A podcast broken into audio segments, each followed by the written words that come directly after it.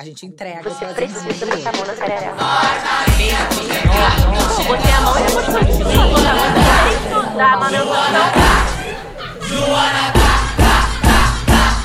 Senta direito, garota. Eu queria entender o que estava acontecendo comigo. Que aí eu fui ver na internet, tipo, despertar espiritual. Tipo, 100 coisas. 100, aí eu tava com as 120 coisas. Ai, não aguento, jovem místico Eu amo. paulistano. É, é o Google. Eu nem era, era, era uma promissora jovem mística, né? Mas já começando bem. Despertar espiritual na internet. Eu falei, caraca, meu, tinha uma lista de uns 100, juro, gente. Eu falava, de, de, 105, 120 eu tinha. Mas tudo eu tava sentindo. Na minha cabeça doía, parecia que tava rachada. E eu via, e eu sentia coisa. Eu falava, mano, eu tô ficando é louca. Só que eu, não- eu, eu falei, cara, eu vou fazer da meditação a ferramenta que eu tenho, cara. E eu comecei a meditar real mesmo, me dedicar todo dia. E, e eu, e eu ia meditar em templo, ia, ia pra, do templo de Yogananda, ia no templo da Monja Coin, ia pra, pro mato, onde tinha meditação, mantra, eu tava indo. E sozinha. Foi uma jornada muito sozinha, porque os meus amigos Mas, na estavam verdade, a vida totalmente em outra é jogada. absolutamente Ela solitária. é ermitão, né? Erm- Total. Mesmo que você esteja no coletivo, mesmo, ainda mais, é, assim, eu conheci meu marido num trabalho espiritual, né? Então, assim, ainda que eu, eu- hoje eu, é muito importante estar junto com ele, entendeu? Todo o processo que eu passo espiritual. Mas é o, o processo, na real, Na real, é sozinha. é muito solitário. É mega solitário. E ali eu tava. Eu, tinha, eu estava solitária e morrendo de medo de morrer solitária, né? Porque eu falei, eu, meus amigos vão sumir. Sim, Porque aí você eu, começa a ficar destoando É, eu não te, eu destoava, não tava mais nada. Eu falei, ninguém vai mais gostar de mim, cara. Porque eu tinha criado uma persona e eu acreditava naquela persona e eu não sabia ser outra coisa. Eu era Carol Porra Louca, repórter, doidona, não sei o que, que fazia as festas, que bebia pra caralho. E eu falei, se eu não for isso, quem eu sou? Eu sou isso há tanto tempo. Eu não sei quem eu sou. Tipo, entrei naquela crise existencial Louca. fuderosa. Só que eu não desisti. Só que aí chegou um momento que eu, eu tava numa meditação em casa. E eu chorava, meu. Eu não conseguia parar de chorar, meditando, assim, mas me entregando pra aquele momento. Aí eu escutei uma voz no meu ouvido. Vai no Daime. Falei, pronto, agora eu tô bem louca mesmo. eu tô ouvindo coisa. Não basta mais tudo que tá me acontecendo na vida. Eu estou Você ouvindo conhecia pessoas do Daime? Você conhecia Então, eu algum? tinha tido uma história. Eu já tinha ouvido falar, já tinha tido contato com pessoas que tinham frequentado. E eu tive um caso com uma amiga há muito tempo, que whatever, assim, mais distante. Né? Era um aperto de mão, mas era distante, assim, né? Não tô afim, não era minha praia. Conhecia também por meio, né, é, cabeçudo, acadêmico ali, né? De ler sobre, mas. Só que eu lembrei dessas pessoas que eu tinha tido contato há, sei lá, oito anos atrás, por conta de uma outra história. E aí eu ouvi essa voz, eu, ai, cara, eu tô. E era Daime, não era, nem Vai na- Tomar Wise. E isso é um ponto que eu vou chegar, viu, Ju? Porque isso fez toda a diferença lá na frente. Por Hum. que, que eu ouvi Daime e não ouvi vai lá nos indígenas, vai lá tomar ayahuasca, vai tomar chá? Sim. Tem um, tem um motivo. Foi muito precisa essa estou instrução. curiosa. Não, calma, é, vamos pular. Foi Ah, muito precisa essa instrução, assim. E aí eu liguei pra esse cara e falei: Ó, é o seguinte, eu quero ir nesse negócio de daime a ele. Você conhece o daime? Eu falei: Claro, mas nunca tomei. É sempre um clássico, né? Claro que eu conheço. Tipo, eu tinha lido, acho que conhece alguma coisa, não conhece bolhufas, né? E aí eu fui na tal da anamnese, né? Que é a entrevistinha lá que você passa, numa terça-feira. No sábado tinha trabalho, ele falou: Pode vir. Eu falei: Eu vou. Uhum. E estão Você lá. tinha medo? Então, eu tinha mais medo de ficar como eu tava. Uhum. Eu entrei nessa. Eu tava com muito mais medo de ficar na merda que eu tava, assim. Eu falei, meu, eu tô tentando qualquer negócio. Vamos nesse negócio aí de Daime. Vamos ver qual é que é. Falei, tal. Aí eu tomei, aí eu olhei e falei, é, parece doce. Era a única referência que eu tinha de droga. Eu tentei ficar rebaixando as referências das, das substâncias que eu já tinha usado. Mas ali me chamou a atenção aquelas pessoas, aquele lugar. Você foi já num Daime. Fui no Daime. É uma, é uma, é uma irmandade com a base no Santo Daime. Então, todos os dogmas, dogmas não, né? Essas práticas, os métodos ali, né? Mulheres de um lado, homens do outro, no mundo branco. Não era bailado, era sentado, aqueles trabalhos. Tem os trabalhos da doutrina dentro dessa casa, mas não era aquele dia. É, o Inários da Casa, mas são hinos, né? Maracás, Uhum. violões e afins.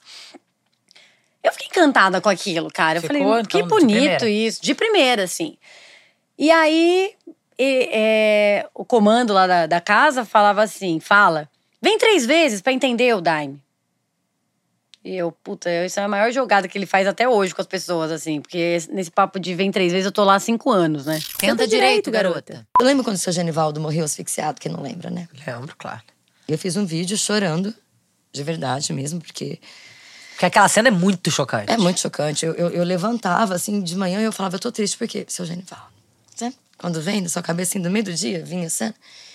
E aí um deles se sentiu no direito de falar que eu seria morta como ele, asfixiada. Me mandou essa mensagem. Uma mensagem por direct. Por direct com o perfil dele. Dele mesmo. não tipo tem a menor assim, vergonha de tipo ser assim, eu não, vou, de não ser acontece nada comigo. Eu sou É. rico, eu sou branco, eu sou gostoso e eu sou dono do meio de produção. Ele acha, né? Na verdade, ele só acha, né? Ele deve ser dono de um trator. E eu. eu- é, é, mas acha que o meio de produção dele é. E eu vou te matar. E aí, e teve um outro também que falou que eu, que eu ganhava vida fazendo programas. Não faço, mas se eu fizesse, não teria também nenhum problema em dizer que faria, mas que, que fazia, mas não faço. E eu levei. E eu levei aos tribunais. E a gente pediu um valor de danos Você morais. processou esse que, que te ameaçou de morte. O de morte eu não processei. Que foi no meio. No meio de, de, de, de eleger deputado e tarará, tarará, e eu não tive tempo de parar. Aham. Eu elegi o eu elegi. Eu processei o outro que postou aí não no meu direct, mas no meu feed, que eu era uma garota de programa. Aham. E quer dizer, eu sou mãe de adolescente, o bullying que isso gera né, no colégio das crianças, além do isso, né? Os amigos, meus alunos. Não, e é muito louco, você é uma professora. Quer dizer, por que, que o cara tá atribuindo. Por que você é uma garota de programa? Porque talvez eu tenha uma vida melhor do que ele acha que eu posso, que eu mereço ter. Porque o que espera de uma pessoa da esquerda é que a gente vire franciscana. Não sei o que as pessoas pensam, não sei. Como que uma pessoa que defende a, a, a- esquerda toma artesanal? Não sei. A, a ligação que eles fazem, eu realmente não amor, consigo. Se quiser mandar uma cerveja artesanal pra mim, inclusive, eu tô aceitando. Eu também, não tenho Mas aí, você processou e o que aconteceu agora? Processamos, Aí a gente pediu um valor. Já teve audiência? Teve a de conciliação. Ele me Sim. ofereceu 500 reais. Isso aí não paga o meu programa, meu amor. Já que eu sou uma garota de programa, É. você me pague direito. Eu não Você ace- paga o quanto eu tô valendo, então? Eu não aceitei e agora vai. Vai, Vai vai pra briga mesmo. Pra briga mesmo. Mas, na verdade, é, esse dinheiro é muito bem-vindo, que nós pedimos, que é o justo, né? A gente não pediu exorbitantemente, foi dentro do, do que se espera por danos morais. Só que é isso, assim, é uma certeza de que nada vai acontecer, sabe? Tipo. Eu te dou 500 reais pra você ficar quieta, É. pra você esquecer que eu te ofendi, pra você esquecer. É. Aí depois vai falar: olha como ela era garota de programa mesmo. É, paguei 500 reais. Facinho, baratinho. E, e, por 500 reais não dou nem um sorriso. Nossa, eu tô dando. 500 Menos de 500 reais eu dou vários sorrisos. Ah, mas pra um cara igual esse? Ah, não. Ah, aí nem- você não olhou na cara dele. Amiga, não. E Nossa. foda que a audi... Acho que Audiência não consigo você nem encontra, rir mais né? pra homem. Encontrei. Pois é. Aí que tá. Só que assim, né? É, tchutchuca. Tchutchuca ao vivo. Tigrão lá no direct. É, prostituta. Ao vivo, tchutchuquinha assim, ó. Não olhava. Não olhou no meu olho Aham. um minuto. Assim, sem querer parecer muito... Mas é, eu me lembrei na hora daquela foto da Dilma. Que ela tá olhando assim e os torturadores estão assim. Sé. Foi muito isso, assim. Eu assim, eu com meu advogado assim, e ele assim todo o tempo, ó. Mas aí saiu de lá, saímos, né, da conciliação, ele na Hilux dele, eu no meu Uber, ele passou por mim assim. Aí já voltou, aí já pôs o óculos escuro, então na caminhonete já mudou tudo. Tenta direito, garota. Eu já falava dessa maternidade B, ou maternidade real, ou lado B da maternidade, desde 21 anos e era cancelada, porque eu tinha uma hashtag maternidade exaustão, ou porque eu falava que eu tava Surreal. cansada. Então, assim, comecei a perceber Você é muito lá visionária. atrás. É. Ah, vamos falar daquele vídeo da admitir. Camisa aberta! Camisa aberta, luz, luz, luz. É, quando não tinha nem, nem selfie, nem rede Muito. social. A Carol né? fez um vídeo, conta aí mais ou menos um pouco dessa história, pra quem ainda, quem ousa. Não ter visto. Quem está ouvindo esse podcast e vendo, ousa não Então, ter visto. sabe que durante muito tempo eu tinha muita vergonha desse vídeo. Eu imagino. Eu fiquei dentro de uma caixa que eu nunca mais abri. E nem tocava mais nesse assunto. Mas agora fazendo as pazes com a minha trajetória, e o vídeo também faz isso quando eu toco na minha comunicação autêntica e selvagem, e sem Sim. limites e disposição, naquele limite tênue, né? Entre ela é uma gênia e ela é uma louca, Que né? é- Que é que é sempre me tentaram me colocar nas duas caixas e opa, opa, senta direito, Ah, garota. naquele vídeo ali, na minha época, né? Quando eu vi, eu falei, É uma maluca. É, mas Pois olha que é, interessante. eu, como eu não vi na época, e eu já vi com uma maturidade, eu falei, nossa, como ela era inteligente. Gente, que genial, É, entendeu? sim. Eu falei, como é que uma menina tão nova já sabia tanta coisa, assim. É. É interessante isso, porque a Sim. gente. É isso. É a louca e a gênia, a É. visionária. É, Você é filha de Ansan? é, não, não- nunca Não pesquisei, eu não sei, mas eu tenho uma ligação de comunicadora. É. E num essa lugar- coisa do cantar no mau tempo, entendeu? Exato. Não, e aí. E o- tava chovendo nesse dia. Exatamente. Não, era dia de Ansan, não foi tava chovendo, era dia de Ansan. Não, e aí o, o, o, o bastidor que ninguém sabe, né? Que é, o Ih, lugar. né? bastidores! Coisa de fã. Rufem É. tambores, rufem tambores que temos bastidores. Mas é porque assim, eu entrei, né, como a hum, pra história, né, da época, como a maluca, a, Sim, né, fo- fora da caixa, a- né, totalmente. Mas aquele vídeo nasceu além do no dia de Ansan que tava chovendo pra caramba, onde eu tinha assinado o meu contrato com a Globo Ah, de de sete assinar? anos. Eu assinei no Ah, início da Jardim. Botânico e fui Uhum. peregrinando na luz, na lua, na, na lua não, porque tava de dia. Chovendo no dia de Ansan, tendo a certeza de que eu tava no tal eixo, no tal caminho. No caminho. Ou não, né? Mas, então, esse, esse vídeo, na verdade, é um lampejo de lucidez, porque o que eu vivo hoje aos 33, eu profetizei pra mim Sim. mesma aos 2009, Também acho né? profético. Acho profético, claro que tem umas reparações históricas e de Óbvio. privilégio e de né, compreensão, inclusive de fazer sincretismo entre Santa Bárbara e Ansan, que eu não faria hoje com 33 anos. Sim. Mas dores e delícias de se expor nessa comunicação selvagem, autêntica, que é o que eu vejo que eu, eu não esforço pra ser, eu sou assim, entendeu? Tipo, e aí vai dando errado, vai dando certo, vai fechando porta, vai abrindo porta e tô aqui, né? Tipo, tô feliz de estar aqui, inclusive. Maravilhosa. Ah. Tenta direito, garota. Isso, então, durou três semanas, né? Eu tava indo almoçar com o Alexandre e eu não cheguei. Só que o Sim. Alexandre já vinha acompanhando a, a violência crescente, ele foi pra delegacia. Ah, ele chegou aí pra ele delegacia. foi pra delegacia noticiar. registrar, Aham. noticiar. E eu sei que no dia seguinte ele. E ele começou a pensar com quem que eu falo. E aí ele lembrou do Manuel. Ele Uhum. procurou o Manuel no- na internet, achou o telefone. Porque é em Petrópolis, então um, um psicanalista. cantos, É, aham. Manuel, ele achou facilmente. E aí o Manuel já estava sabendo e o Manuel disse pra ele, ela foi internada, não sei onde ela tá. E ele disse que só confirmou o que ele o que ele tinha imaginado. Ele falou assim: "Cara, eu sabia que eles tinham te prendido em algum lugar. Ou prenderam você no centro espírita, ou prenderam você dentro da sua casa. Ele achou também que uma, uma possibilidade seria eu estar Sequestrada, né? dentro de Cárcere casa. privado. Exatamente. Que é o que casa. você tava. Que eu tava, é. Ou numa clínica, que foi o, o que aconteceu, né? É, e aí, fiquei lá 21 dias, saí. E saí. Não, não havia, Juliana, previsão. É muito De absurdo, alta. É muito chocante. Tá escrito isso em 21 depoimento. dias, né, tomando, sendo medicada, sem 21 saber nem não ter diagnóstico de doença, E eu, tem. qual é o meu diagnóstico? O que, que eu tenho? Você Chocante. falou no começo da nossa conversa, né, da. é, do o que validaria, por exemplo, uma internação involuntária, Uhum. né? Uma das coisas, né, que eu tivesse transtorno bipolar, hipomania, o que fosse, é, você só pode internar involuntariamente uma pessoa, como você disse, se ela oferecer risco para si ou para outros, né? E também quando esgotadas Todas as as, possibilidades. alternativas extra-hospitalares. Então, Sim. esgotou tudo. Botou gente pra, pra tomar conta de mim em casa, Sim. é, levou no Terapia psiquiatra, constante, terapia medicação. intensiva. Exatamente. Sim. E aí nada deu certo e eu tô surtando, querendo matar é todo uma mundo. medida extrema, é um Então- absurdo. Não Exatamente. pode ser fácil. Não tem que ser fácil, né? E aí, É e uma aí, medida. E aí o mais É uma- inacreditável, porque assim, né, que aí a gente, voltando nesse ponto da, da mulher e da opressão e, e das coisas, sim, continua tudo igual. Eu fui internada sem laudo. É, não, mas é muito. Não, não tem um pedido médico.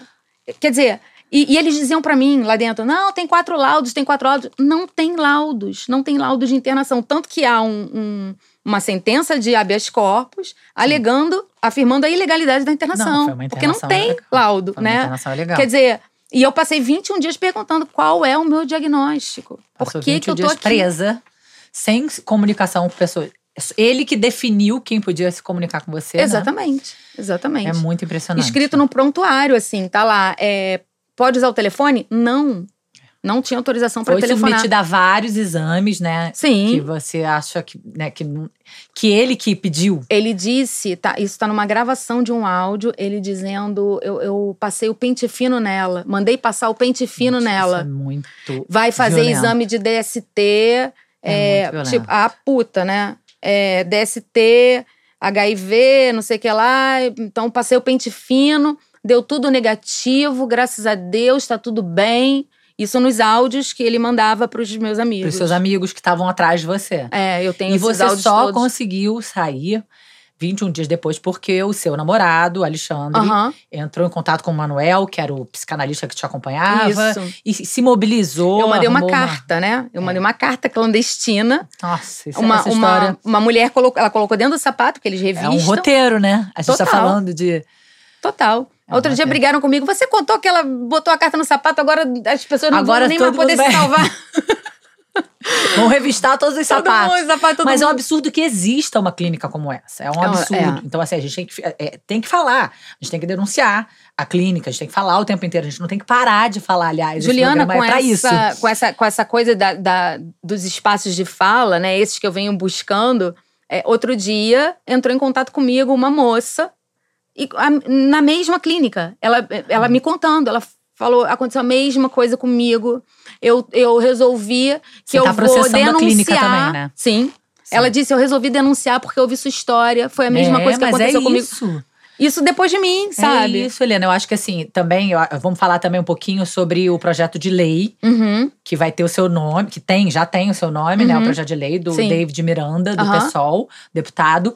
Mas eu acho que assim, se é, eu acho que a gente, já que a gente passa por tudo isso, estamos aqui, né, passando por todas essas violências, você sentiu, na, né, viveu no seu corpo tudo isso, saber que você pode modificar alguma coisa, transformar, por isso que a gente não tem que parar de falar. É. Pra levar a sua história pra todos os lugares Uhum, mesmo. uhum. Acontece, gente. Uhum. Está acontecendo. Uhum. É real. E ele propôs um projeto de lei alterando né, a forma como essa, como essa internação involuntária acontece, ainda que elas tenham esse- esses requisitos que a gente é, falou, a sua história fica evidente que é fácil, né? Que, que não é. que é muito possível você é, internar É uma pessoa, se tem dinheiro, Uhum. né? Pega um psiquiatra que, que você pague, que seja um, um profissional sem ética. Então, assim, é- essa, essa, ele, baseado na sua história, ele criou mais exigências, né? É. Que agora a internação vai ser acompanhada por uma equipe multidisciplinar Isso. e que também a exatamente. comunicação. Que a pessoa internada tem que ficar é, com, com direito à Ela comunicação. tem que poder se comunicar de alguma Espero forma. que, que esse projeto de lei É. vá pra frente. É, eu acho assim, a possibilidade da comunicação, ela faz toda a diferença. Claro. Porque esse era o meu ponto, assim. Eu, eu passei os dias lá pensando, como que eu vou fazer pra pedir socorro? Tenta direito, garota. Ti- Tinha tudo, assim. Eu, eu tenho relatos de sexo anal, de penetração vaginal e gravidez de algumas. É, tem relatos de pessoas com deficiência que não conseguiam se mexer. É muito pesado. Tem, É, é. se não me engano, 15% menores de idade. Então ele abusou também de crianças, Sim. algumas menores de 13 anos. Eu tenho esses números aí no livro, eu, eu coloquei os números que, segundo o MP, né? Isso, Uhum. isso tudo que eu tô falando é o que eles registraram. Isso que- é, isso que eu ia te perguntar. Isso tudo é apenas o que já está São registrado. os números do Ministério Público. É. E o relato É mu- da pessoa com deficiência foi a promotora que me contou. Eu perguntei qual foi o, o pior caso, que, que foi mais difícil de escutar. E ela falou: foi essa pessoa com deficiência, com câncer, é, recém-operada de mama.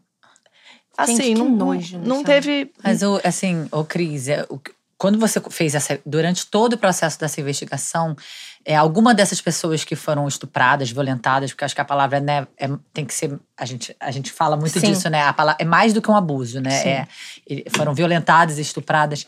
Elas falaram que é, presenciaram a cura? Te- teve cura? As mulheres. Tô até pensando para te responder, porque não me lembro de nenhuma mulher que tenha sofrido violência, tá nem na dúvida se elas passaram por uma cura. Sim. Não. Elas continuam sendo pressionadas por pessoas que elas conhecem, que juram que foram curadas ou conhecem casos. Tem muita gente que ainda vai à Abadiane agradecer, tem gente que vai anualmente, né? Sim. Fazer lá, né? Continuar dando dinheiro. Você chegou a conversar com alguém que, que, se- que fala que foi curado? Conversei, conversei inclusive lá pessoalmente, as pessoas que ainda defendem ele. Uhum. Tem, Tem pessoas que, que seguem defendem. defendendo. Sim. Sim. A Badiane É é, incrível, ma- né? é mantida É, pelos. sim, por ele, né? Abadiane acabou, né? O, Virou uma cidade a Badiane não, fantasma. a, a casa Dom Inácio É, é, não, manti- que é Abadiane. Ele, de fato, é, você nem, você nem cometeu um erro, era isso mesmo. Sim. Ele sustentava a Ah, Badiane. não, ele sustentava a cidade. A casa mas a, Dom a casa do Inácio Inácio continua funcionando, recebendo Continua, pessoas. mas muito pouca gente. Então, o, o sustento financeiro de Abadiânia foi pro saco. Sim. As pousadas todas e restaurantes faliram. Muitos, tá tudo à Provavelmente. venda, com placa, tudo fechado. Virou uma cidade Eles fantasma. tinham, as pousadas tinham reservas para dois, três anos. Sim. E vinham grupos de estrangeiros, né? Grupo- os grupos de estrangeiros ainda vão. Ainda vão? É, vão, vão, gente. Vai. E aí conversei com gente lá. Por exemplo, isso. é, eu estava na, na casa de Dom Inácio, depois fazendo essa investigação. E, e assim, sabe, quando você faz é, um papinho na, na lojinha, papinho no não sei o quê, você vai conversando com as pessoas, e as pessoas é, apaixonadamente defendem que. Ai, gente, tem as aspas mais assim. A mulherada da Mole, que ele era É, esse é- poderoso. é. João sempre foi muito assediado. Ou a, a história do complô que essas mulheres estavam inventando. Sabe? Acho que a gente a discussão de abuso, de, de estupro, de violência, da palavra que a gente de violação É. é tão ainda primária que às vezes dá uma desesperança assim, porque você fala, cara, assim, são 300 pessoas no Ministério Público, o sujeito tá nessa altura que eu, que eu tô falando que eu tava lá, ele tava preso. E você ainda continua É questionando a palavra dessas mulheres que a justiça já tem jurisprudência para não questionar. Tipo, então da onde você tá querendo ser mais realista que, É que tipo, quantas mais você precisa pra realmente, né, provar que ele não fez nada? Aliás, isso é uma, isso é uma aspa que a gente, a, a, a gente pega esse ato falho nas próprias mulheres, assim, por exemplo. Não vou nem citar nome para não também ficar jogando pedra nos outros, mas enfim, teve uma mulher famosa que pediu desculpas por ter incensado João. Ela não sabia dos abusos. E ela tá falando isso, tal, ela fala muito sobre esse assunto, menos pro livro. E, e aí, um dia ela jogou essa aspa assim: Ai, quando eu fiquei sabendo, eu fiquei muito triste. Assim, mas quando eu vi, eu, eu vi os números crescendo. Quando 10, 15 mulheres tinham falado, aí eu vi que era verdade. É, é Uhum. horrível isso. É, É, é horrível. muito bizarro essa, A esse pessoa rolê. não percebe, a pessoa é mulher, a pessoa foi abusada, Sim. a pessoa tá pedindo desculpa, tá querendo fazer um, um bem ali naquela. Por isso que eu não vou também tacar pedra, tá? Entendi. A, a- a gente tem esse machismo entranhado mesmo. Agora, É uma submissão, né? que dúvida! Que loucura. Se fosse uma, não era suficiente. Pois não é. quer dizer, se eu tivesse só o depoimento da Zahira, não era matéria? Tenta direito, garota. Os textos bíblicos, eles são um, um- uma grande encontro de narrativas que foram escritas é, muito depois do que elas foram criadas. Então, por exemplo, ah, Moisés escre- escreveu o Pentateuco, né, que são os cinco primeiros livros da Bíblia. Ah, ele não escreveu o Pentateuco. Ele protagonizou, claro que tinham mus- mulheres com ele, claro que foram apagadas, mas ele protagonizou um evento histórico que deu origem a essas regras que hoje se tornou o Pentateuco. Mas aquilo foi escrito muito tempo depois. Então, por exemplo, você tem várias incongruências de narrativas no texto bíblico. E aí, o que a teologia feminista vai dizer, que a gente chama de teologia da suspeita. Então, quando você tem um texto que fala, ah, tudo bem, mulher não pode falar na igreja, a gente fala, primeiro, quem que escreveu esse texto? Uhum. Segundo, por que, que ele escreveu esse texto? O que, que essas mulheres estavam falando que incomodou Paulo para ele falar que elas têm que ficar quietas? Muito bom. O que, que essas mulheres falou, falaram para que, pra que Paulo falasse, ó, pergunta pro seu marido, não vem aqui na assembleia falar não.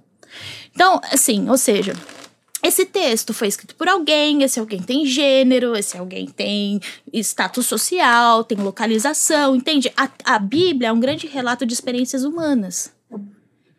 E o que a gente faz é como se a Bíblia tivesse descido do céu, caído Sim. assim. e Deus é que escreveu. é- Uma inspiração. é, Deus que escreveu a Ah, Bíblia. não, aí vai vir pra gente assim, ah, mas então vocês acreditam que a Bíblia não é a palavra de Deus? Não, nós não acreditamos que a Bíblia é a palavra de Deus. A gente acredita que na Bíblia a gente. Pronto, aí vai vir um monte de troço. a gente acredita. Relaxa. Mas relaxa. a gente vai te botar no colo, né? A gente protege Simone, né, amiga? Eu protejo. A gente protege Simone. Mas a gente acredita que a Bíblia é uma série de relatos de experiências humanas com a espiritualidade, onde a gente encontra uma das possibilidades da face de Deus, né? Porque assim, uma coisa importante é que Deus, ele é muito mais do que a gente pode a- aprender. Sim. E o diabo, seu mania, o diabo se chama capitalismo. O meu filho chama Muito maravilhosa. Eles foram né? Não, eu gosto, eu, eu gosto assim de tipo. A gente, a gente sempre falou muito de você, né? Tipo, dessa parte, porque eu curto essa parte de você separar. E é isso que eu sinto muita falta nas pessoas de separar a crença de política. Sim. Né? Porque assim, nós somos três pessoas aqui que temos crenças diferentes. E que né? estamos sentadas juntas, né? Num né? debate E vamos debater pontos em comum, porque eu acho que o que, a o que une a gente é a política, não é a nossa crença. Né? Tipo, eu posso falar assim, ah, ó, Simone, não, não, eu, Simone, Simone, eu concordo, eu discordo de você. Ponto. Ok. Mas assim, a política que a gente vai encontrar na nossa sociedade, ela precisa, né, abraçar nós três. Né? Eu acho que isso que é, é muito incrível e maravilhoso no seu trabalho e que você faz nas redes e que você informa essas mulheres específicas, tipo, evangélicas, né? Tipo, sobre o que é política. Porque eu acho que falta muito isso em todos os lugares, né? Pra mim, pra Juliana, porque a gente tá aqui numa- num grande debate trazendo mulheres pra conversar sobre isso, porque as pessoas não conseguem separar o que é a crença e o que é a política. E, e no próprio texto bíblico, né? Se a gente for falar do texto bíblico, existem é, acontecimentos de disputa de igualdade de gênero que são totalmente apagados. Existem, existem mulheres, existem mulheres que foram tão, porque exi- existem mulheres que não são nomeadas, né? Ah, a concubina do Sim, levita é. que ninguém sabe o nome, né? A mulher do fluxo de sangue que ninguém sabe o nome. Existem as filhas de Zelofeade, por exemplo, que ninguém fala. Eu desafio Silas Malafaia a fazer uma pregação sobre as filhas de Zelofeade. Amo, desafio. Desafiado! Não, mas Vamos, pela agressão. gente, vamos viralizar esse vídeo.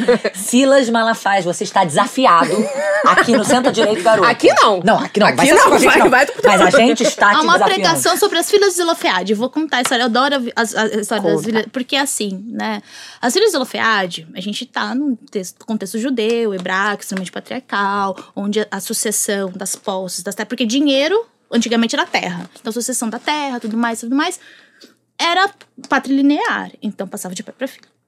Zelofeade, ele não teve filho.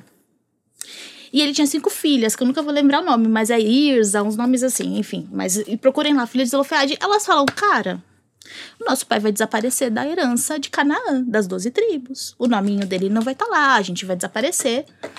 Mas muito além disso, esse é o argumento que elas usam, mas o verdadeiro argumento é que elas não eram casadas, elas não tinham irmãos, elas iam perder tudo que elas Sim. tinham, iam acabar na prostituição ou na mendicância.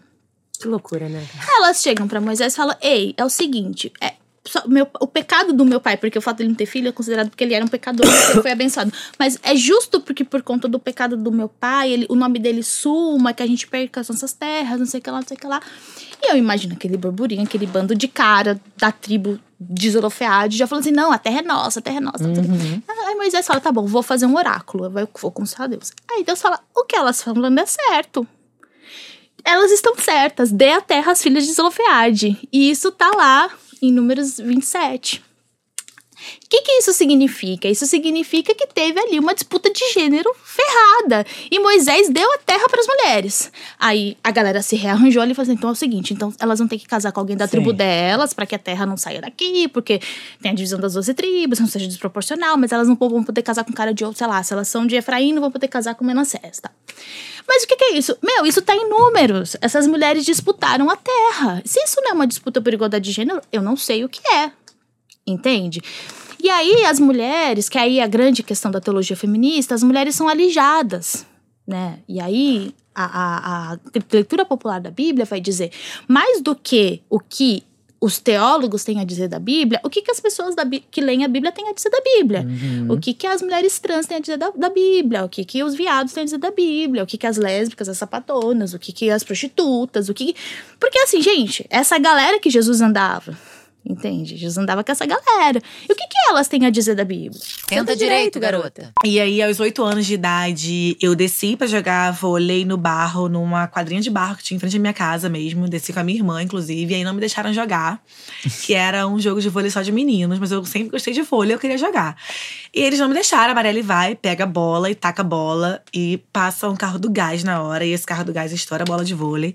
E ela me segura assim pelo braço e fala: Ó, isso aqui é pra você aprender que ou eles fazem com a gente ou eles não fazem. eu não sei. Marielle, né, mano? Marielle. Exatamente. Eu não sei se era isso que ela queria passar exatamente pra mim, mas. Resumo: no domingo seguinte, a gente comprou uma bola na feira e eu desci pra jogar. E tava eu e ela por cima do barbante jogando. E eles, ah, a gente quer jogar, a gente quer jogar lá. Agora vocês querem jogar, né? Ah. Então agora você pode jogar com a gente, mas a minha irmã ficando. A bola é minha, querido. Exatamente. A bola é minha, o jogo é meu. Justo. E aí, resumindo, nesse dia passa um técnico do Vasco e me chama pra fazer. Nesse um- dia nesse já? Exatamente dia, no segundo, Ah, né? Não no primeiro, no segundo. Amo. E eu Gente, faça um filme com essa história dessa família, por favor. Gente, é, tem que ser. Foi muito legal. E aí, ele me leva pra fazer um teste. E eu passo no teste no Vasco e fico pra começar pelo pré-mirim. E era um pouco longe da minha casa. E meu pai e minha mãe trabalhavam. Você tinha oito Eu tinha anos. oito pra nove anos, é. E eu comecei… E minha irmã que me levava pra esse treino. Sempre, quase sempre, na verdade. Ou meu pai ou ela. E comecei a jogar. Eu joguei Vasco, Flamengo, Botafogo, Fluminense, peguei seleção carioca.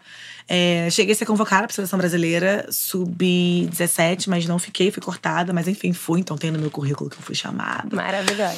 E aí, com 16 anos, eu fui chamada, né? Fui convidada pra jogar nos Estados Unidos. Nesse ano eu jogava pelo Botafogo. Mas até a gente chegar, né, tipo, pulando de 8 para 16 anos, Pois teve é. um período da minha vida que a gente estava sempre em escola pública, então meus pais teve um momento que eles estavam desempregados, então a Marielle começou a trabalhar também para ajudar minha mãe. Então ela já trabalhava como estagiária dentro do Colégio Luz Carioca, que é um colégio que existe até hoje, na verdade. E minha mãe trabalhava lá como professora. E Ah, sua mãe era professora? era professora também. Minha mãe fez direito, minha mãe é advogada, é, professora e dava faxina pra ajudar também em casa quando meu pai estava desempregado. E aí, resumindo um pouco, quando eu entro pra essa escola é, pública, um professor chega pro meu pai e fala assim: Olha, tem uma escola que dá bolsa pra quem joga vôlei, sua filha joga direitinho e tal. Vou falar com ela pra ela procurar tal fulano pra ir lá. E meu técnico conhecia esse rapaz, então casou. E aí eu ganhei uma bolsa pra vir aqui pro Botafogo é jogar no Botafogo e estudar em Botafogo. Que é quando eu conheço Marcelo Freixo, que vira meu professor de história do primeiro ao terceiro ano. E aí depois eu apresento a minha irmã pra ele. E aí, resumo da história toda. Eu saía quatro e meia. da- Minto. Eu acordava quatro e meia e saía cinco e meia de casa pra vir pra Botafogo jogar. E muitas vezes a Mari que me levava na Avenida Brasil. Então ela me deixava na Avenida Brasil, ia pro trabalho dela ou pra escola, enfim. E eu pegava um ônibus e vinha. Aí descia sozinha e tal, e estudava. Quantos anos vocês tinham de diferença? Cinco anos. Ela era cinco anos mais velha do que eu. E aí, quando a gente termina, quando eu termino, na verdade, o ensino médio, vem a proposta pra jogar nos Estados Unidos. Aí eu vou. Com 16 pra 17 anos, sozinha, tipo, só que eu fui no oba-oba, né? Eu, é, vou jogar vôlei e tal. E quando eu chego lá, né, cai a realidade. Porque não tinha ninguém, não tinha mãe, pai, irmão, É. não tinha nada, era só eu e uma amiga. Porque era uma família muito unida, né? Muito, uma família sempre que foi. cuidava muito. Muito, muito. E aí, quando a Mari teve a Luiara, ela teve a Luiara com 18 a 19 anos. E eu vinha de férias só dos Estados Unidos pra cá, né? E eu ajudava muito minha irmã, porque ela tava em dois empregos, mais fazendo faculdade, na PUC na E época. mãe. E É. mãe, exatamente. E mãe solo, porque o pai da Luiara é vivo até hoje, mas é como se não existisse. Uhum. Sabemos. E, é, pois é. E aí, então, eu vinha e ajudava. Aí tirava um pouco do fardo da minha mãe e dela, por exemplo. Pegar a Luiara na creche, aí eu ia e voltava. Então, eu dava essa folga pra elas quando eu estava aqui. Aí, fico 12 anos nos Estados Unidos, me formo, né? Fiz inglês e jornalismo, tanto na faculdade quanto no mestrado. E quando eu volto pra cá, mais ou menos 2011 pra 12… a Jogando Mari- o tempo inteiro Jogando o tempo nesse- inteiro, não paro de jogar. O jogo é meu vício, né? Porque se eu parar de jogar, eu surto, porque vou querer bater nos outros na rua, não posso. então eu bato na bola mesmo, entendeu? É mais legal. E aí a Mari ainda tava trabalhando com o Marcelo Freixo, que eu tinha apresentado pra ele, né, quando antes de eu ir pros Estados Unidos. E eu sempre que ia no trabalho dela e tal, e eu vi toda essa coisa da Marielle se transformar. Então, assim, é um pouco impossível falar da minha história sem falar da dela, porque Quando eu volto pro Brasil, eu entro pra UERJ pra fazer o reconhecimento do meu diploma. E a Mari tava ali sempre ainda dando conta da Luiara, porque já tava maior e tal, pagando escola, se virando em mil, fazendo vários trabalhos e tal. Era o braço direito do Marcelo, mas também era muito conhecida pelo trabalho que ela fazia na Comissão de Direitos Humanos. Então, muitas vezes ela era, era ela que ia, perdão, pro enfrentamento mesmo, né? E muita gente conhecia e ficou colocando na cabeça dela: você tem que se candidatar, você tem que se candidatar e tal. Minha mãe não queria que ela se candidatasse. E nesse período de 2011 até 2016, foi assim, foram muitas conversas e muitos aprendizados. Então, quando eu volto, voltando um pouquinho, aí eu me caso e tenho a Mariá. Fruto de um relacionamento hiper abusivo também, de um cara que fez um monte de coisa para que talvez eu até perdesse a Mariá. Mas aí eu decidi ter minha filha e ficar e tal. Consigo me livrar, porque foi um livramento mesmo. É. Aquilo não é uma separação do, do A gente estava falando antes de começar. Falei, ah, não foi separação, foi livramento. Foi livramento, amiga, total. E a Mari que me ajuda muito, assim, porque tinha coisa do relacionamento que eu não achava que era abusivo, que eu achava que era normal. E É. por ela ser mais velha, eu falava assim, cara, isso tá totalmente errado. E só quando chegou no extremo mesmo, que foi quando ele me enforcou, grávida da Maria de sete meses, foi quando eu falei, não, tenho que me separar. E aí ela foi me ajudando, me ajudando, me ajudando. E nesse meio tempo, ela também tava separando do segundo casamento dela com o Edu. É, e eu costumo dizer que 2016 e 2015 foram dois anos que, assim, foi despedida minha e da minha irmã. Porque foram dois anos que a gente tava praticamente solteiras, as duas. Então a gente tava saindo, beijando na boca de todo mundo que a gente queria beijar mesmo, saindo, curtindo a beça. Uhum. E aí chega a campanha, né? E ela é eleita no final do ano de 2016. E aí ela volta a se relacionar com a Mônica. Ela já tinha se relacionado anteriormente com a Mônica. E elas reatam e tal, vão morar juntas. Mas assim, o ano da zoeira mesmo da nossa vida foi de 15 pra 16. E eu falo isso assim com muita saudade até. E acontece tudo que vocês já sabem, né? Tenta direito, garota. Mas a física quântica, vê se eu tô falando besteira. Hum. Ela demonstrou em algum momento que as moléculas se modificam de, acor de forma diferente, dependendo do olhador. Não tem uma coisa Então, dessa? mas é que é isso aí é a fake science, né? Isso é o Tipo, fake science. É tipo pseudociência, é isso aí. Ah, tá. Então, Isso não aconteceu. Não, existe um Aconteceu. experimento, que é o experimento da fenda dupla, que vai Sim. mostrar o comportamento dos elétrons que, em determinada hora, eles se comportam como uma onda, e aí depois eles se comportam como partícula, dependendo do que? O observador é uma máquina que vai fazer uma medida, não é uma pessoa. Tipo, não Uhum. interessa se tu tá ali ou tu não tá ali. É Uhum. uma máquina que vai fazer uma medida, mas aí tem uma explicação é, teórica, matemática, física do porquê esse comportamento está acontecendo. Só que algumas pessoas pegaram essa explicação da física e falaram: hum, se, sei lá, o observador, que é uma máquina, altera a realidade, por que nós não podemos? Só que aí afinal extrapola, sabe? É tu pegar uma coisa que vale para um experimento de uma partícula e tu extrapolar e falar que, sei lá, tu vai na tua casa, sei lá, criar um carro na tua garagem. Gente, isso é bizarro. O segredo.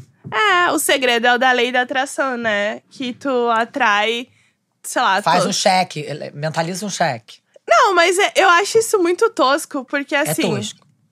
as pessoas que estão enriquecendo com isso, elas enriquecem como? Vendendo essa ideia. Vendendo essa ideia para as é, pessoas não é que mentalizando. Não, É elas vendendo. vão receber dinheiro das pessoas que querem ficar rica. Só que as que querem ficar rica estão ficando pobres e as outras estão ficando ricas. Não tem nada de mágica aí. É. E é ninguém. marketing, gente. É marketing. E, e até no YouTube mesmo, nas lives que o pessoal faz, sempre tem ali no chat o pessoal, nossa, eu fiz e deu certo. Aí o pessoal, ah, eu também quero que dê certo. Mas eles não entendem que a maioria daquelas pessoas é até compradas, ou amigos, ou um perfil fake que tá ali dizendo que ganhou aquele dinheiro, assim, pra tá ali. E até essa positividade tóxica, né? Da pessoa ter que estar sempre mentalizando coisas positivas. Neurótico isso. É assustador. E o pessoal Que fica aí você, bravo. você fica culpada. Aí se você tá triste, você que está criando a sua realidade de tristeza. É. Gente, né? E sem contar que não tem recorte social nenhum, né? Nenhum olhar pra nada. Sou uma mística que tem Mas o pior, que mas o pior é que eles falam mesmo. Falam? Que, tipo, ah, a pessoa só, sei lá, só é morador de rua porque ah, quis aquilo ali, não, não pensou. Não se esforça o suficiente para Não. mudar. Teve a mulher que eu fiz o. A mulher que eu fiz um react, que ela fala a diferença entre um mendigo e Albert Einstein é o paradigma. Tipo, ela falou Caralho. isso em vídeo. e é, e- é, tipo, é um absurdo tu pensar que num país como o Brasil a pessoa tá vendendo aquilo ali num, num YouTube. Como se tu pudesse comparar, são, são incomparáveis. E aí vai ver uma coach que vende milhões de cursos. É. E vende, tipo. É, é bizarro. Então, a, a maioria dos meus vídeos é pra tentar mostrar pras pessoas essa parte de que não é ciência e de que alguém tá ali te vendendo um produto.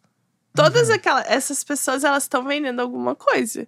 Do tipo, ah, eu vou te vender, sei lá, vou te ajudar a melhorar de vida, sair dessa. E as pessoas dão tudo que elas têm. Tipo, tem gente que já me mandou mensagem falando, ah, eu, sei é lá. uma nova igreja, como se É, fosse assim. como se fosse, porque tem gente que fala, ah, eu tinha, sei lá, 5 mil reais, dei tudo porque eu acreditava que eu ia conseguir aprender uma coisa e ganhar mais dinheiro e hoje eu Sim. não tenho nada. Sim. E, é- e as pessoas são enganadas e muita gente propaga isso, porque tá cheio de ator ou atriz aí que também fica vendendo pseudociência e o pessoal acredita, né? Porque dá uma. Gominha, gominha de cabelo? Ah, gominha de cabelo. Gente, gominha, Gominha de cabelo, é ótimo. Bibi. pra crescer unhas e tal. Eu fiz o vídeo, né, com a Lorela, que é nutricionista. E aí a gente fez o vídeo por quê? Porque uma marca tinha me procurado pra fazer uma publi, né? E aí de eu... gominha de cabelo logo? Aham. Gente, as pessoas não têm limite. Elas não têm limite, amiga. Não, porque Indústria ela- do leite manda mensagem pra mim, Ah, tá. oi, vamos vender. Eu fico Tá, nada, não é não. possível. Por causa gente, que não é eles possível. queriam, queriam que Amiga, eu fa- conflitão, conflitão. de É, eles querem que a pessoa, tipo, ah, diga Chancele, que, né? é, que a pessoa chancele aquele produto ah, cientificamente. Hum. Ah, funciona. Aí tu diz assim: ah, tá. Eu nem conhecia a gominha de cabelo quando essa pessoa procurou essa marca aí. Mas aí eu falei: ah, tá, mas me manda os artigos aí que, que dizem que, a, que o produto de vocês funciona. Se é uma marca séria, nossa, eles mandam hora. quilos, assim, e falar, ah, se precisar qualquer coisa, quer marcar uma reunião com o nosso time de, De desenvolvedores de- é. e tal. Aí essa marca, não, mas a fulana usa. Daí eu, tá, tudo Muito bem. bom. Mas cadê os artigos? Aí eles ficaram, tipo, falando de pessoas, de dinheiro, não sei o que. Eu falei, ah, não. Não, vou dá pra- fazer. não dá pra negociar É, isso aí. aí eu, aí eu fui procurar o que que era uma gominha de crescer cabelo, né? Aí eu fui falar com a Lorela e a gente foi e fez um vídeo dizendo por que que não funcionava a gominha de cabelo, já que eu não fiz a publi mesmo. Maravilhoso. Aí eu fui fazer o vídeo dizendo que não funcionava. Tenta direito, garota. O ódio engaja. O ódio engaja.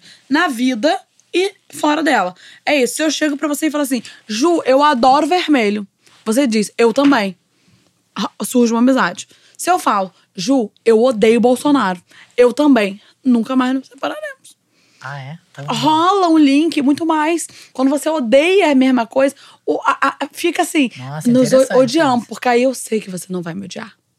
Porque você odeia o outro, eu também odeio o outro. Nós não vamos nos odiar. Mentira, porque vai. Claro. Mas psicologicamente há esse fenômeno. Eu estou assegurada quando nós duas odiamos a mesma coisa, me passa uma falsa sensação que nós não vamos nos odiar. Então o ódio engaja por isso. Porque faz grupo. Faz mais grupo do que o amor. O próprio algo- algoritmo, ele funciona a partir do ódio. Ele funciona a partir que é isso. Quando você vê uma coisa que você acha fofo. Eu, vídeo de cachorro. Lindo. Eu não fico comentando lindo. Quando eu vejo vídeo de um, um homem podre. Tá de palhaçada. Aí eu mando pros outros e falo, gente, olha que absurdo. Não, sem noção. Por que, que eu não divulgo o vídeo do cachorro? Então, tem isso. Um. Outra coisa que eu acho que tem na internet.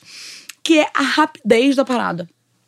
As pessoas não se dão ao trabalho de falar assim: isto agrega. Sabe assim, aquela mulher do meme? Aí também esse meme você deve conhecer. do, É de bom tom. Aham, adoro. Assim, é de bom tom. Eu vou botar isso. Eu vou botar que a mulher é uma biscoiteira. Eu vou perder o meu tempo, entendeu? Vou gastar minhas unhas clicando na tela, escrevendo que a mulher é biscoiteira, que é isso, que é aquilo. Não vou, não tem mais o que fazer. Mas há esse essa coisa rápida, as pessoas reagem quase que, que é, é- é instintivamente. Então, esse movimento é, também é muito prejudicial e faz com que a internet seja uma coisa muito tóxica, porque elas reagem instintivamente e, como o ódio engaja, elas ganham um lugar de importância. Porque aí internet isso é uma baixaria só. Que aí o povo comenta os ódios e aí os comentários começam a ser curtidos.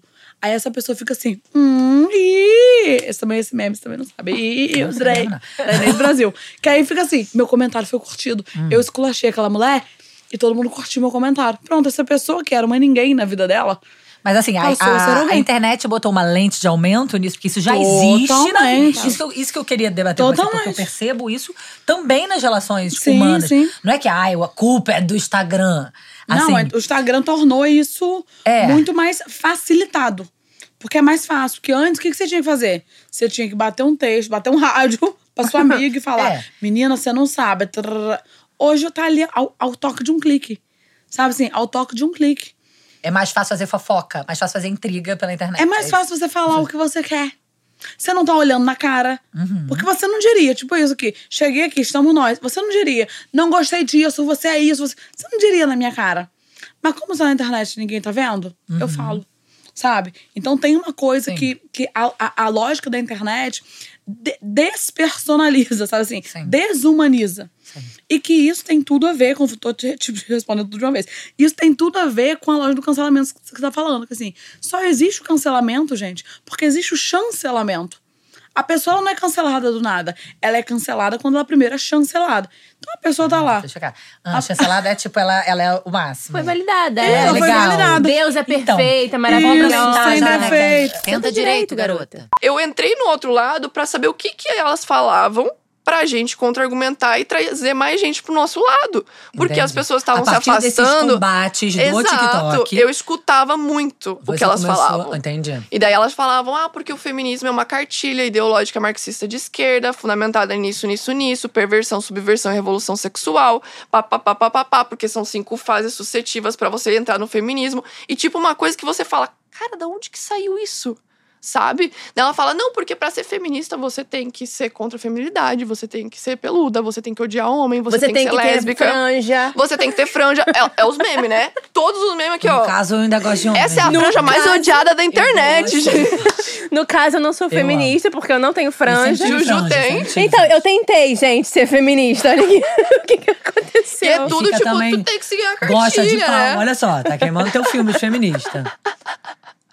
Devolve Então, são mães, gente, somos mães. Ah, É, não, não de pode. maternidade, gente. Já Tem que era. destruir a maternidade, Falamos de destruir a família, maternidade. destruir tudo. Tipo, de acordo com elas, é um mundo, assim, muito... Sei lá, cara, é muito louco. E, Essa tipo, festa aí, que me convida aí pra essa festa, que eu nunca fui convidada como Cara, feminista. é uma parada que, tipo, essa, essa tu não putaria aí, eu entende. nunca fui convidada. E daí é engraçado que elas têm es- essa retórica de falar, ah, é, eu deixei de ser feminista porque eu estudei o feminismo. É, Elas já ouvi falam muito Falam, já-. Eu só, também. eu só deixei de ser feminista porque eu estudei o feminismo. Mas estudou por onde? Teoria da conspiração antifeminista, escrito por uma autora que não tem revisão de pares pela academia?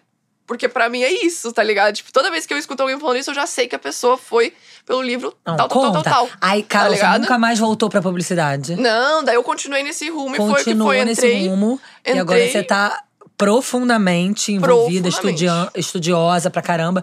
Inclusive. focado no antifeminismo mesmo, porque até tem bastante gente que me segue pra. Tem um- uma galera que faz estudos de teses mesmo sobre antifeminista, sobre o Sim. feminismo liberal, que vem até algumas. O porquê que o feminismo liberal ele gera toda uma questão do antifeminismo. Tem toda uma lógica ali que a galera estuda também, que me passa informações, que eu também gero conteúdo disso.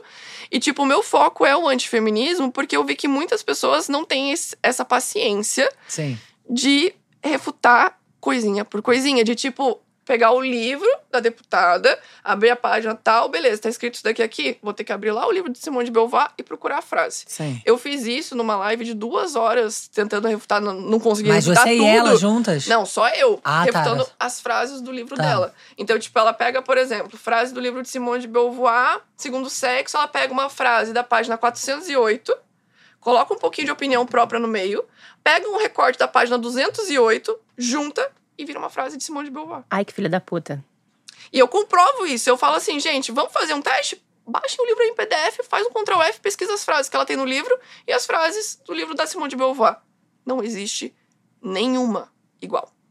Ah, não sei o que, aqui Margaret Sanger. Ela mistura umas coisas que, tipo, Sim, é manipulação. Vocês viram, né, que eu postei esses tempos ali de anúncios e tal, que a galera tá gastando muito dinheiro com antifeminismo pra lucrar com isso, tá ligado? Eu, eu percebi que eu precisava entrar nesse É, mundo explica porque eles isso estão melhor, lucrando. Carol, porque nem todo mundo entende. Cara, um a pouquinho. galera, tipo assim, como é que eu vou explicar pra vocês como que tudo isso começou? Porque, cara, é uma loucura tão grande. Quando eu fui pesquisar sobre, eu falei, gente, começa basicamente com Olavo de Carvalho. Uhum. O antifeminismo, porque a gente tem hoje no Brasil, começa A basicamente base, né, dela. o olavismo é a base, Aham. tá ligado? Eu sempre falo que as antifeministas são as terraplanistas do feminismo, Sim. porque elas só acreditam em teoria da conspiração que não tem fundamento nenhum. Tipo, você não encontra documento histórico que baseia aquilo ali. Nada. Pelo contrário, você só encontra documento histórico que é o oposto do que elas falam. Então, tipo, quando você vai ver o olavismo, né, que é o Olavo de Carvalho, ele tem toda essa lógica de negacionismo, de Uhum. negar dados, é, de negar ciência, de negar universidade, de negar professor, negar escola Vacina. negar vacina. Eles são negacionistas, conspiracionistas, porque eles basicamente odeiam a academia. Não é aquele negócio de, ah, eu não concordo com a academia elitista, papapá. Não, eles realmente odeiam a academia porque eles não conseguiram passar por ela, as coisas que eles trazem. Então, tipo, eles têm muita teoria da conspiração, essas teorias não passam pela academia. Qual que é a lógica? Vamos bater na academia. Sim. Vamos dizer que a academia é coisa de Não maconheiro, de é, baderna, de, tipo, que é doutrinação. Uhum. Então, tipo, começa tudo com essa questão do Olavo. Quem, eu vou ter que citar, né? Quem que é Ana Nossa, Campanolo nesse meio? Ana Campanolo entra como aluna do Olavo. Ah, ela é aluna sim. dele. Então, tipo, ela fez o COF, né? Que é aquele Era. curso. Ela fez o COF, o curso dele.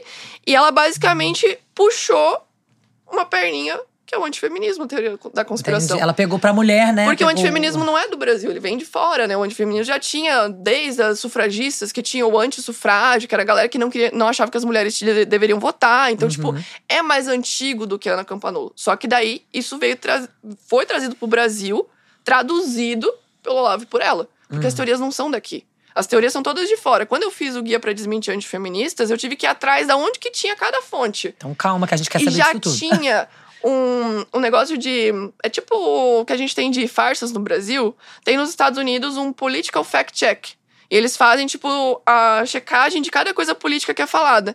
Então, tipo, já tinha várias coisas de Simone de Beauvoir, de Margaret Sanger, de várias feministas, ou que também são chamadas de feministas pela, pela Ana Campanolo. E todas essas teorias foram criadas nos Estados Unidos e trazidas pra cá. Traduzidas Uhum. no livro dela. Então, tipo, tudo que tem lá já existia antes, ela traduziu pra cá e traduziu de uma maneira muito porca. Real, assim. Tipo, eu passei pra professora de inglês várias coisas que tinha no, no livro dela e que tinha escrito em inglês de outras feministas e tal. Tudo traduzido errado. Tipo, as pessoas, é, basicamente, se enganam pessoas leigas. Por isso que eles odeiam tanto a universidade, por É, isso que eles odeiam lógico. tanto a escola. Mas eles Porque não têm eles pensamento querem- crítico, cara. Eles não querem. Eles não têm pessoas e daí eles, eles te fazem achar que você é iluminado por saber a teoria da conspiração deles. Você é especial, tá ligado? Você é o único que sabe aquela parada. E tipo, a Ana Campanolo trouxe isso pelo ódio que ela teve de uma professora de mestrado. Vocês Ah. estão ligados em toda essa Não esse ligado. Não, é a Conta, conta, fofoca. fofoca Gente, a, fo- a fofoca é quente. Então, Porque vamos. assim, o que que rolou? A Ana Campanolo, é, ela fez história lá em Santa Catarina, né? Eu sou de Gente, Santa só piora. é, é péssimo, tá? É Sim, péssimo. tá. Ela fez história e logo ali ela tava fazendo mestrado. Tanto que ela não terminou o mestrado. Ela não conseguiu passar no, no mestrado. E essa professora, a Marlene de Favre, inclusive, tem vídeo nela no YouTube explicando tudo o que aconteceu, a perseguição que a Ana fez com os alunos e com a professora dentro da universidade. Ela gravava a galera dentro de sala de aula. Pensa assim, a pessoa é antifeminista, ela tá fazendo mestrado e ela tem uma orientadora feminista Hum. A pessoa quer alguma coisa polemizar com uma Claro parada. que quer.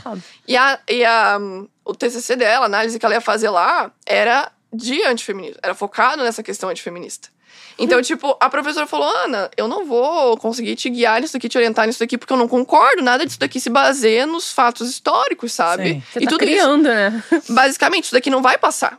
Tá ligado? Eu tô te orientando e isso daqui não vai passar. E outra, você tem uma página no Facebook onde você grava os alunos dentro de sala de aula e você faz chacota dele nas redes sociais. Os alunos vieram falar comigo. Tipo, a Marlene fala isso no, no vídeo dela no YouTube.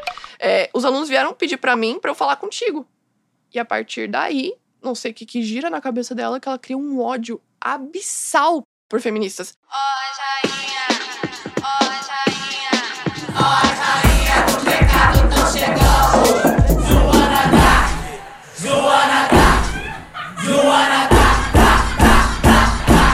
direito, garota.